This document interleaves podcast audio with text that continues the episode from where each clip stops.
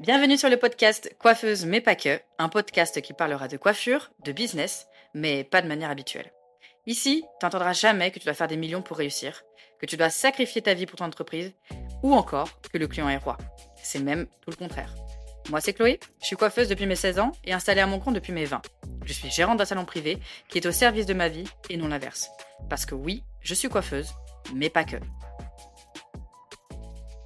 Hello, hello, j'espère que tu vas bien. Me revoilà avec un nouveau podcast en ce lundi matin, un nouveau sujet, euh, un gros sujet même d'ailleurs, qui est limite pour moi la base de toute augmentation. Je me suis dit qu'il fallait qu'on en parle parce que c'est quand même un sujet qui revient souvent de la part des coiffeuses quand j'échange avec elles ou même quand je les accompagne euh, avec mes programmes. Parce que comme tu le sais déjà maintenant, à force de me suivre, euh, bien évidemment que quand on pense à travailler moins, il faut forcément une augmentation pour au moins équilibrer euh, le chiffre d'affaires. Et pour celles qui veulent en plus gagner plus, il leur suffit d'augmenter encore plus. Et donc du coup, euh, dès qu'on parle d'augmentation, on pense direct au fait que la cliente ne va pas du tout apprécier. Elle ne va jamais revenir, que son planning va se vider euh, littéralement et que c'est la fin, la fin des haricots. C'est vraiment le, premier euh, sentiment qui arrive euh, quand on parle d'augmentation. Et une des premières phrases qui revient, ça va être oui, mais c'est pas à ma cliente de payer mon confort de vie. Ça, je l'ai entendu tellement souvent. Et je vais pas te mentir, très franchement, oui, c'est vrai. C'est clairement vrai. Elle a absolument pas à payer, quoi que ce soit de ton plaisir perso. Ça ne la regarde absolument pas. Donc heureusement qu'elle ne paye pas ton confort de vie, je te confirme. Et toi et moi les premières, hein, on n'irait pas payer le confort de vie de qui que ce soit. J'avais fait un post d'ailleurs, à ce propos avec, l'exemple d'un mécano.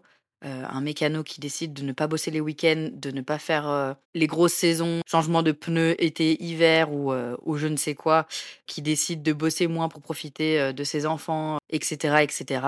Il va pas faire payer plus cher pour le même travail aussi basique. Enfin, il peut, hein, mais ça risque pas de plaire et au final, les gens ne reviendront pas, ce qui est tout à fait normal.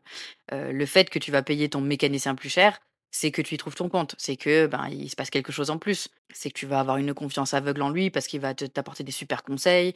C'est qu'il va être rapide. Enfin, il y a plein de choses à, mettre en place. Il y a plein, plein de, plus à avoir chez un mécanicien et dans tout autre domaine hein, d'ailleurs. Mais effectivement, pour un travail lambda, s'il demande plus que la moyenne, bah, il va falloir, va falloir faire quelque chose parce que sinon, il n'y a aucune raison d'y aller à moins de vouloir dépenser son argent inutilement et de d'en avoir tellement qu'on ne sait plus quoi en faire.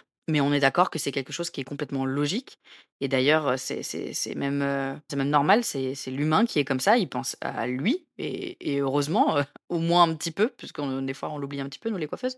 Mais, mais normalement, voilà, l'humain pense d'abord à ce qu'il a à gagner et même si, voilà, il y a, des dons parfois, ou il y a des, personnes qui vont aider les autres et tout, ton mécano est dans la merde, il te le fait savoir, ok, bon, bah, tu te dis que tu vas l'aider, tu vas venir chez lui une fois, deux fois, ou d'un moment, bon, ben, si le travail n'y est pas, ben oui, bah désolé, mais tu vas pas rester toute ta vie avec un mécano qui te fait de la merde juste parce que bah, pour lui c'est compliqué et qu'il a besoin d'argent. Non, ça, ça, ne marche pas comme ça. Une fois ça passe, à un moment donné, non, il y a quand même un équilibre à avoir. Donc au final, quand on pense faire une augmentation, c'est pas j'augmente et c'est comme ça. C'est j'augmente, mais il faut que ma cliente aussi y trouve son compte. Là où par contre c'est une erreur et du coup c'est là où moi ça me chagrine, c'est que souvent, on réfléchit à l'envers. En fait, on va se dire, par rapport à ma cliente, quel est le prix max que je peux mettre? Et ensuite, moi, je m'adapte, je vais choisir les, produits que je veux en fonction, je vais choisir mon salaire en fonction de ça, etc. etc. Et la nuance, en fait, elle est, elle est juste... Euh, enfin, c'est une petite nuance, mais en vrai, c'est pour des énormes conséquences.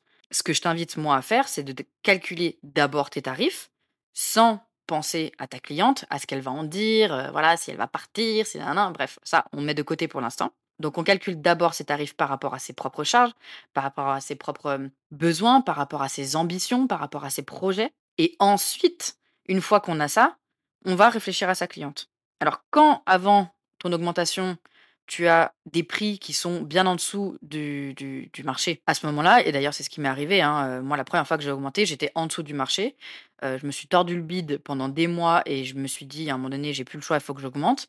Quand j'ai augmenté, à ce moment-là, mes clientes, elles, m'ont clairement dit, ben oui, en fait, on, comprend tout à fait, puisque ben voilà, t'étais bien en dessous du, travail que tu apportes, donc ben oui, ok, j'accepte, et puis ben bien sûr que je paye le prix que tu veux, le nouveau, il n'y a pas de problème, puisque ça vaut ce tarif-là.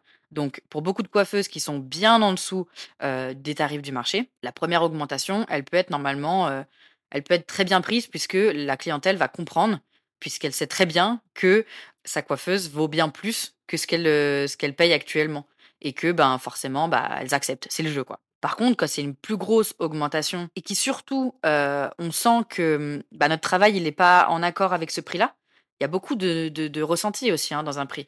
je pense qu'on le sait, on arrive quand même à s'auto-juger. D'ailleurs, on s'auto-juge beaucoup plus sévèrement que, que l'inverse. Hein. Il y a un moment donné, si on se dit, bon, bah là, moi, pour rentrer dans mes clous, pour avoir la vie que je veux, pour avoir rentrer dans mes charges, il me faut augmenter de 70 euros.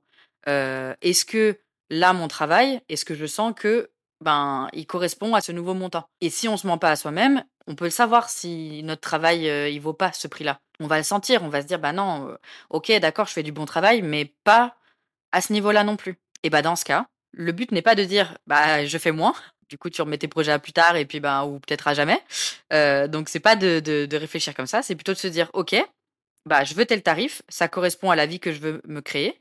Qu'est-ce que je peux faire pour que ma cliente y trouve son compte et qu'elle ait envie de payer ce prix-là. Donc ça, c'est le principe du win-win, c'est-à-dire que toi, comme elle, y trouvez votre compte. Toi, avec tes tarifs, avec du coup ben, tout ce que tu vas pouvoir faire avec cette nouvelle rentrée d'argent, et la cliente avec ben, ce que tu lui proposes, quoi, la qualité de ton travail, tes services, l'expérience client, etc., etc. Donc je vais prendre un exemple. Hein. par exemple, tu fais ton balayage à 120 euros. Tu bosses normal, tu fais un balayage, la cliente elle est contente, voilà, vraiment le balayage le plus basique, hein, vraiment elle vient pour des mèches, elle a éclairci, basta, merci, au revoir. Si tu, si tu passes à ce prix-là, enfin si tu as un balayage qui est à 120 euros, ok ça passe. Si tu augmentes à 150 euros, bon, ça peut encore passer, tu vois, c'est que 30 euros en plus, tu sais que tu le fais pas tous les mois, bon, ça peut passer. Par contre au-delà, si tu te dis allez là, faut que je passe à 190 euros, voire 200, voire plus, ce qui est tout à fait possible, je te dis pas du tout de pas le faire, au contraire, bah dans ce cas-là, tu sais que il va falloir que toi, ton travail soit au top pour proposer ce prix-là. Donc à ce moment-là, il faut se former, se reformer, il faut réfléchir à des points que tu pourrais améliorer dans le rendez-vous de ta cliente. Donc après, ça peut être tellement de choses. Ça peut être de proposer un massage un peu plus long, ça peut être de, créer vraiment une ambiance détente, ça peut être au contraire de faire, je sais pas, une ambiance un peu fun avec de la musique, avec une coupette de champagne, j'en sais rien. Enfin, créer un concept, vraiment le truc qui ambiance. Bon, là, on est plus pour 200 balles, non on est plus sur des prix encore plus hauts. Mais ce que je veux dire, c'est que je te donne des exemples. Tu peux améliorer des tonnes de choses, tu peux créer des tonnes de concepts. Ça, il n'y a que toi qui peux savoir parce qu'il faut que ça te corresponde aussi. Mais dans tous les cas, au minimum, il faut que ton travail il soit qualitatif au même niveau que ton prix en fait, plus tu vas augmenter, moins tu auras le droit à l'erreur. Donc c'est pour ça qu'il faut vraiment que euh, tu revoies ton travail euh, à la perfection petit à petit. Donc on se réserve une, euh, une formation, celle qu'on a toujours eu envie de faire, on s'améliore et ensuite, go, on peut augmenter. Le but, c'est pas de faire de l'argent, voilà, oui, faire de l'argent, mais pas à tort en fait. On n'est pas là pour arnaquer qui que ce soit. Au contraire, parce que de toute façon, tu peux essayer, hein, mais ça va vite te retomber dessus. Parce qu'on sait très bien en plus qu'une cliente mécontente, elle fera un bien plus gros pataquès qu'une euh, cliente contente. Hein. Euh, euh, ça va aller sur les mauvais avis, ça va aller. Elle va en parler à toutes ses copines. Enfin, voilà. On, les connaît, les, les, gens mécontents, ça va beaucoup plus vite hein, à se répandre comme rumeur. Donc, c'est pas du tout, du tout le but. Mais par contre, le but n'est pas non plus de sous-facturer parce que on se dit que notre travail ne mérite pas tant ou que voilà non, à toi d'aller chercher la qualité pour facturer tes nouveaux tarifs à hauteur de tes ambitions. Donc voilà pour aujourd'hui. Alors c'était un épisode un petit peu plus court, effectivement, mais il fallait vraiment que je réponde euh, à cette euh, interrogation, cette croyance limitante, euh, vraiment qui revient si souvent. Donc c'est chose faite. Et maintenant que tu sais et que tu connais le principe du win-win pour tes augmentations, plus d'excuses. Voilà, il faut y aller maintenant. N'hésite pas à me contacter sur Instagram si tu as besoin d'un coup de pouce ou si tu as encore des questions ou si tu as simplement envie d'échanger avec moi. Je te répondrai avec plaisir. En tout cas, nous de notre côté, on se retrouve lundi dans deux semaines. Et puis en attendant, je te souhaite un bon RD.